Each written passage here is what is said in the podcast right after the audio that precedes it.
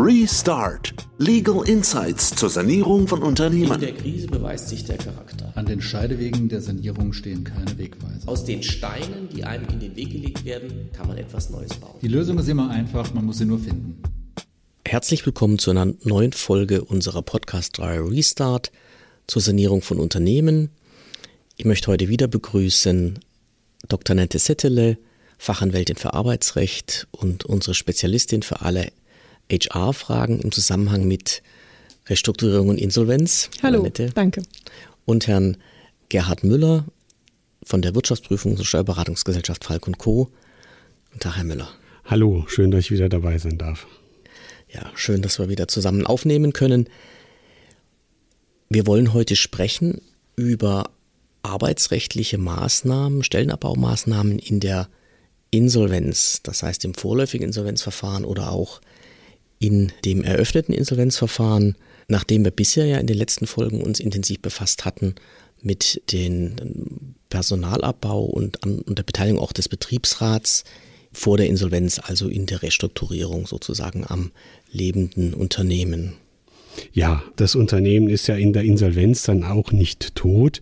Äh, manchmal am Ende dann vielleicht schon, aber in, in der Regel soll das ja nicht der Fall sein. Die Insolvenz soll ja ein Weg sein, nach vorne zu gehen, weiterzumachen, die notwendigen Restrukturierungsschritte durchzuführen. Und auch da, äh, wenn wir ansetzen müssen, das Unternehmen umzugestalten, zu restrukturieren, steht der äh, Stellenabbau ganz weit oben auf dem Programm. Und ja, dann allerdings unter ein bisschen anderen Vorzeichen. Äh, Frau Dr. Settele, was, was macht denn das Insolvenzrecht mit dem Arbeitsrecht? Es modifiziert es ein bisschen, um es vielleicht klarzustellen, im vorläufigen Insolvenzverfahren noch nicht. Da spielen wir noch auf, dem, auf der gleichen Ebene, aber wenn dieses Insolvenzverfahren eröffnet wird, sieht die Insolvenzordnung bestimmte andere Regelungen vor. Habe ich zum Beispiel Mitarbeiter mit einer siebenmonatigen Kündigungsfrist, was die längste nach dem BGB wäre, dann kürzte die Insolvenzordnung die Kündigungsfrist auf drei Monate ab oder aber es gibt Tarifverträge, die schließen ab einem bestimmten Alter und einer bestimmten Zugehörigkeit eine ordentliche Kündigung ganz aus. Sprich, ich kann den Mitarbeiter kaum kündigen. Das Problem habe ich in der Insolvenz nicht, sondern diesen Mitarbeiter kann ich dann auch mit der dreimonatigen Frist kündigen. Das heißt, in der Insolvenz kann ich im Grunde genommen, das ist ein, ein Begriff, der dann ja immer fällt, meine Olympiamannschaft zusammenstellen, ohne Probleme, etwas, was ich im laufenden Betrieb, also vorinsolvenzlich nicht tun könnte? Ich mutmaße mal, dass auch im Sport die Zusammenstellung von Olympiamannschaften nicht ganz einfach ist und so ist es auch beim Arbeitsrecht und der Insolvenz. Es ist hier auch nicht so, wie man es immer sehr plakativ darstellt, denn bestimmte arbeitsrechtliche Regeln sind natürlich einzuhalten. Es ist nicht so, dass man einfach zu übergehen kann, machen, was man will. Die Grundzüge, die nämlich die auch die Sozialauswahl beinhalten, die sind natürlich auch zu beachten. Was man dann erwägen kann, ist, ob man mit dem Betriebsrat, wenn man einen hat, eine sogenannte Namensliste Checkliste macht. Das ist aber etwas, was vor inzwischen schon vielen Jahren auch ins normale Kündigungsrecht reingekommen ist. Aber da hat man es dann über diese Namensliste natürlich ein bisschen einfacher Auswahlentscheidungen zu treffen. Mhm. Ja, also vielleicht, wenn wir, wenn wir bevor wir uns um, um die Umsetzung kümmern. Es, es gibt ja dann auch noch ein Stück weit eine, eine Unterscheidung zwischen, äh, also insolvenzrechtlich, zwischen dem sogenannten Regelinsolvenzverfahren und dem Verfahren in Eigenverwaltung. Spielt das eine Rolle für das, was dann arbeitsrechtlich zu tun ist, oder ist dann einfach nur der Entscheider ein anderer? Der Entscheider ist in erster Linie ein anderer. In der Eigenverwaltung bleibt ja eine Geschäftsführung im Amt und nicht der Insolvenzverwalter ist derjenige, der entscheidet. Wichtig ist bei der Eigenverwaltung, dass die in Geschäftsführung sich rückkoppelt an den Sachverwalter und hier auch entsprechende Genehmigungen einholt, weil das ein beliebter Angriffspunkt für Arbeitnehmer ist, hat der Sachverwalter überhaupt richtig mit drauf geguckt. Ich habe noch mal eine Frage zum Thema Sozialauswahl. Wir haben ja hier Stichwort Olympiamannschaft und Zusammenstellung. Das heißt, wir müssen auch in der Insolvenz die Sozialauswahl machen. Ich kann eine Namensliste bekommen, sodass ich damit dann einvernehmlich halt festgelegt habe, wen es betrifft, äh, wen die Kündigung äh, dann, dann die Kündigungen dann betreffen und wen nicht. Wie, wie mache ich das in der Praxis? Warum ist es dann doch leichter in der Praxis, die starken Mitarbeiter zu behalten? jetzt als äh, jetzt im Vergleich zu, zu, den, zu den außerinsolvenzlichen Restrukturierungssituationen? Die Situation ist meistens auch gemengt mit einer faktischen Lage, weil einfach in der Insolvenz natürlich ein Druck besteht und auch vielleicht eine höhere Einsicht auf Betriebsrats- und Arbeitnehmerseite, das was zu tun ist an der Stelle. Und man dann in den Verhandlungen, insbesondere wenn es einen Betriebsrat gibt, einfacher Mitarbeitergruppen bündeln kann und sagen kann, wie sind die vergleichbar, wie komme ich am Ende dazu zu einer Sozialauswahl in einem bestimmten Kreis und natürlich auch dann die Bereitschaft zu sagen, wir müssen vielleicht eine Namensliste akzeptieren als Betriebsrat, um die Chance zu haben, für einen gewissen Anteil der Belegschaft überhaupt Arbeitsplätze zu retten, bevor wir alle am Ende auf der Straße stehen da kann ja auch ein Erwerber eine Rolle spielen, dann ein potenzieller, nicht? Wenn ich mir die Konstellation vorstelle, ich habe eine übertragende Sanierung, das heißt, der Insolvenzverwalter möchte dann oder auch der vorläufige Insolvenzverwalter möchte nachher mit der Eröffnung des Verfahrens Teil des Unternehmens verkaufen. Ich habe jemand, der sagt, ich nehme die dann, ich kann, kann das, äh, den, den Betrieb gut, bei mir passt das dazu, ich kann das gut brauchen. Und der kann ja dann bestimmte Vorgaben machen. Nicht? Der kann ja hingehen und kann sagen, äh, ich übernehme das, aber ich übernehme nur so und so viele und es müssen bestimmte da dabei sein, sonst habe ich kein Interesse. Und da gilt ja Vertragsfreiheit dann. Also es ist, der Erwerber ist oftmals bei Verhandlungen in der Insolvenz der unsichtbare Dritte, der mit am Tisch sitzt, der ganz klare Vorgaben macht. Und das ist auch anerkannt von der Rechtsprechung, dass es ein sogenanntes Erwerberkonzept geben kann, nachdem ein Insolvenzverwalter oder die Geschäftsführung in der Eigenverwaltung sagt, ich mache, ich sage es jetzt ganz salopp, die Braut schön, damit mir ein Dritter das abkauft und ich dann Forderungen im Rahmen der Insolvenz befriedigen kann. Ich denke, das ist ein wichtiges gutes Stichwort, ähm, auch in der Eigenverwaltung, weil wir haben jetzt vorhin über Erwerberkonzept bei der übertragenen Sanierung gesprochen. Wenn also der Geschäftsbetrieb äh, via Asset Deal auf einen anderen Rechtsträger übergeht durch, durch Verkauf. Aber das Erwerberkonzept, das äh, funktioniert doch auch, wenn das Unternehmen über einen Insolvenzplan im Rahmen einer Eigenverwaltung oder auch Insolvenzplan gibt es ja auch im Rahmen eines Regelverfahrens, wenn, wenn letztlich das Unternehmen im Rahmen eines Insolvenzplans durch einen Erwerber dann saniert werden soll.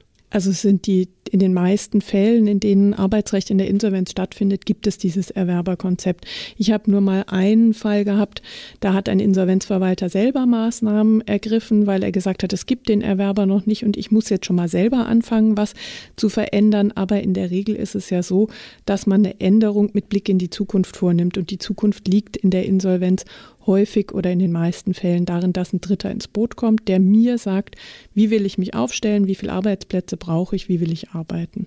Wie muss denn das Erwerberkonzept formal aussehen? Ist das dann eine in sich geschlossene Darstellung in einem Dokument mit einem Textteil und einer Planungsrechnung oder reicht als Erwerberkonzept letztlich auch ein, ein Bierdeckel, auf den was drauf gekritzelt ist? Also es sollte weder der Bierdeckel sein noch die Zeichnung nur am Flipchart, sondern ähm, wie auch sonst bei einer betriebsbedingten Kündigung haben wir ja gesagt, brauche ich ein Konzept, aus dem ersichtlich wird, warum fallen die Arbeitsplätze weg. Mhm. Und das bildet das Erwerberkonzept hier ab. Und das sollte so gestaltet und so formuliert sein, dass ein Dritter es liest und sagt, ja klar, kann ich verstehen, der braucht halt keine Staplerfahrer mehr und keine Rezeptionsmitarbeiter.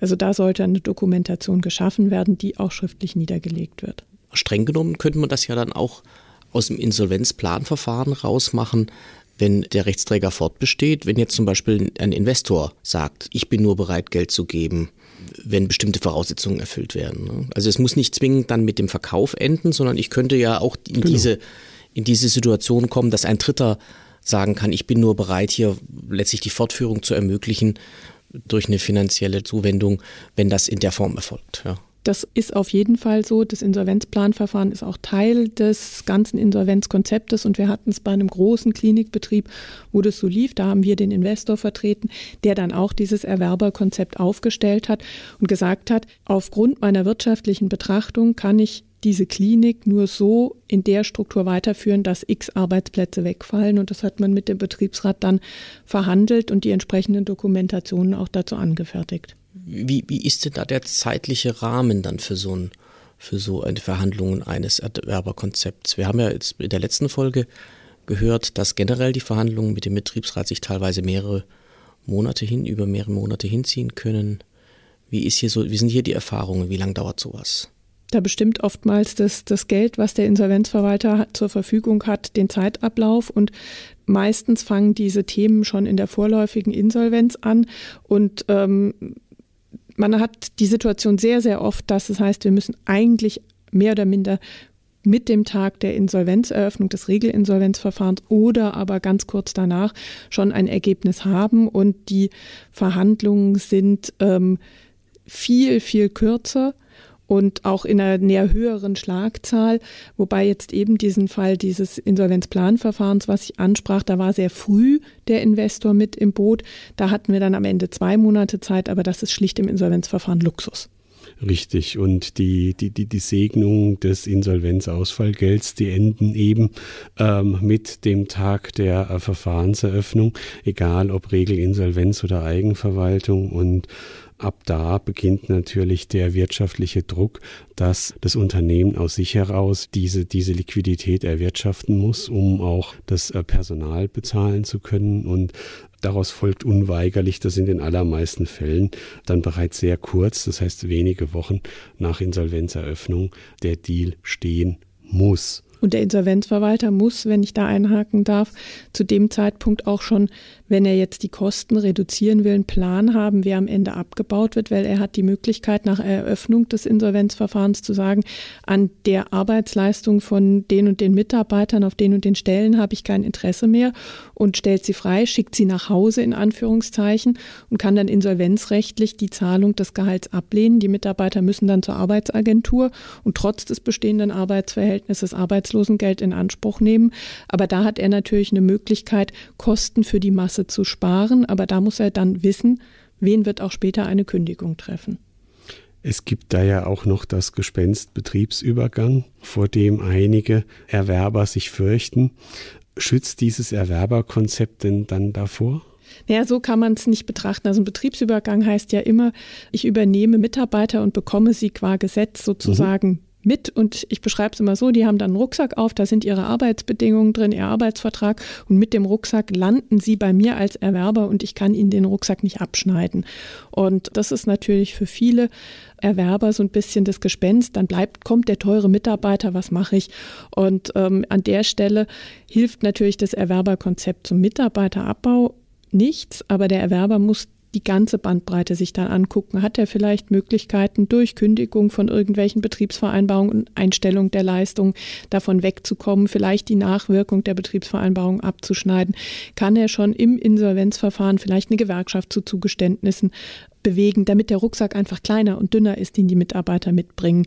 Und das muss ich als Erwerber im Blick behalten und nicht nur das Erwerberkonzept zum Personalabbau Könnte man erstellen. das theoretisch auch mit, äh, den, mit jedem Mitarbeiter dann einzeln regeln? Was, was dann sozusagen an, an Segnungen in Zukunft zu erwarten ist und was vielleicht nicht mehr? Das ist so ein bisschen vermintes Gebiet, weil der Paragraph 613a, der den Betriebsübergang regelt, sagt, eigentlich darf ich da ein Jahr lang nicht eingreifen. Und es wird immer wieder versucht, den Mitarbeitern deutlich zu machen, was, was ist das, was kommt da, und dann sie zu überzeugen, doch abweichenden Regelungen zuzustimmen.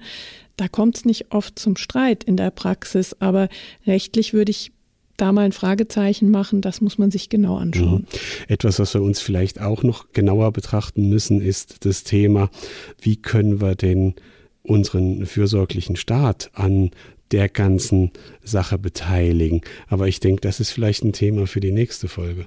Unbedingt. Wir haben ja heute schon einen ganzen Rundumschlag äh, in dem Bereich äh, Arbeitsrecht in der, in der Insolvenz gemacht.